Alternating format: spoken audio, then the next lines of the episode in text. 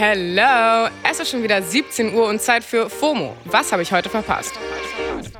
Heute ist Freitag, der 30. September 2022. Mein Name ist Paula Menzel und heute geht es um Hashtag Doppelwumms, die Severus Snape Diaries und ein virales TikTok, das einen Apple-Manager seinen Job gekostet hat. This episode is brought to you by Shopify. Forget the frustration of picking commerce platforms when you switch your business to Shopify, the global commerce platform that supercharges your selling wherever you sell. With Shopify, you'll harness the same intuitive features, trusted apps, and powerful analytics used by the world's leading brands. Sign up today for your $1 per month trial period at shopify.com slash tech, all lowercase. That's shopify.com slash tech. Dumps. Doppeldumps. So klingt er, der Doppelwumms. Also schnell rein in den ultimativ schnellen Timeline-Recap. Erstens. Auf Twitter trendet Hashtag Doppelwumms. Schuld daran ist Bundeskanzler Olaf Scholz, der diesen Hashtag in einem sehr wichtigen Tweet benutzt hat. Scholz hat nämlich verkündet, dass es keine Gasumlage geben wird, aber eine Strom- und Gaspreisbremse. Dafür soll ein Hilfspaket von 200 Milliarden Euro den Menschen bei den steigenden Energiepreisen helfen. Und das Ding hat er halt Doppelwumms genannt. Warum machst du so, Olaf? Zweitens. The time has come, dass das Time Magazine mal wieder für spannende Schlagzeilen sorgt. Das Time Magazine hat die 100 einflussreichsten Menschen der Welt 2022 gekürt.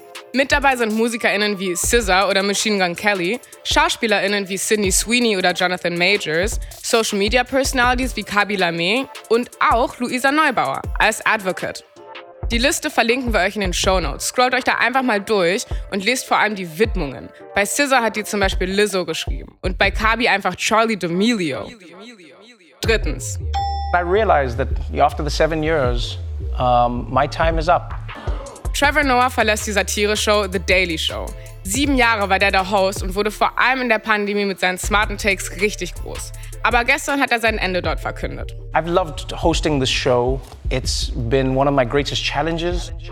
Wann seine letzte Sendung ist, was er danach macht und wer seinen Platz übernimmt, man weiß es nicht.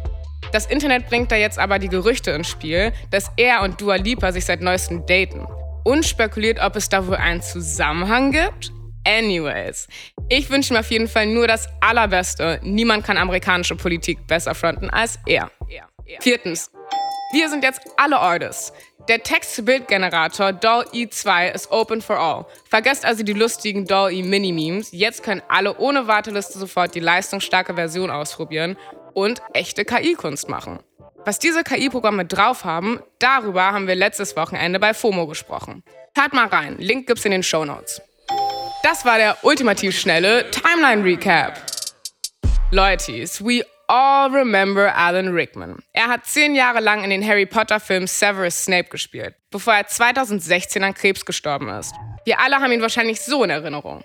Noch einmal fünf Punkte Abzug für Gryffindor, weil sie eine unerträgliche Alleswisserin sind. Diese Rolle fand er anscheinend ab und zu wirklich unerträglich. Es ist nämlich rausgekommen, dass Rickman fast seine ganze berufliche Karriere über persönliche Tagebücher geschrieben hat. Die wurden sogar mit der Absicht geschrieben, dass sie irgendwann veröffentlicht werden. Und das werden sie jetzt auch bald. Schon nächste Woche erscheint Madly Deeply, The Diaries of Alan Rickman. The Guardian hat jetzt schon vorab ein paar seiner Diary-Entries veröffentlicht und da steht eben einiges an Tee drin. Ironically sind seine Tagebucheinträge teilweise fast heftiger als Snapes Beleidigung im Film. Zum Beispiel hat er über seine Co-Stars geschrieben, diese Kinder brauchen Regie. Sie kennen ihren Text nicht. Und auf Harry Potter-Darsteller Daniel Radcliffe hat er scheinbar besonders Auge gelegt. Ich glaube immer noch nicht, dass er wirklich ein Schauspieler ist. Aber er wird zweifellos Regie führen oder produzieren. Ei, ei, ei. Aus den Tagebüchern kommt sogar hervor, dass Alan Rickman die Harry Potter-Saga einige Male verlassen wollte, weil er von der Umsetzung enttäuscht war.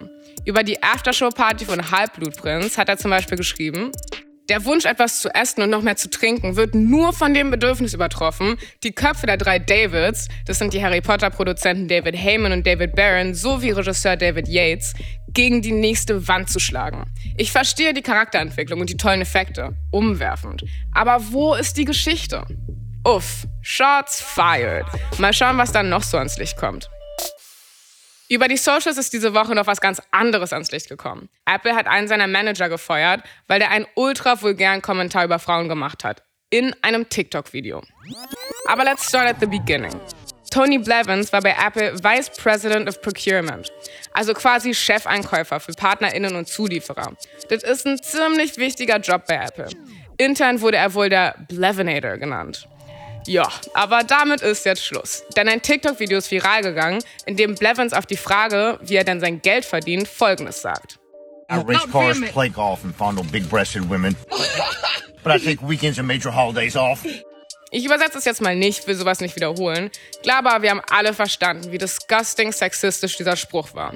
Die Frage nach seinem Einkommen hat Ad It's Daniel Mack gestellt. Der fragt in seinen TikTok-Videos halt immer dieselbe Frage. Anhand der Autos, die die Leute fahren, fragt er, So what do you do for a living? so, und der Apple-Dude wollte einfach mal eine Runde flexen und dann passiert das. Das Video geht viral und hat über 1,4 Millionen Views. Und das haben die bei Apple dann halt natürlich auch mitbekommen und waren not amused. Gefeuert wegen TikTok. Crazy.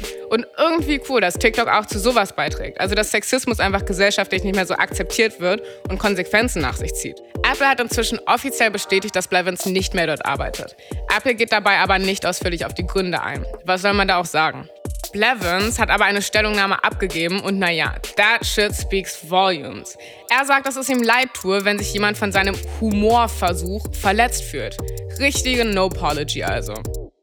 Das Peinliche ist auch, dass der Spruch nicht mal von ihm war, sondern ein Filmzitat aus dem Film Arthur aus den 80ern. Tja, Blevinator. Excuse me? Wir haben 2022.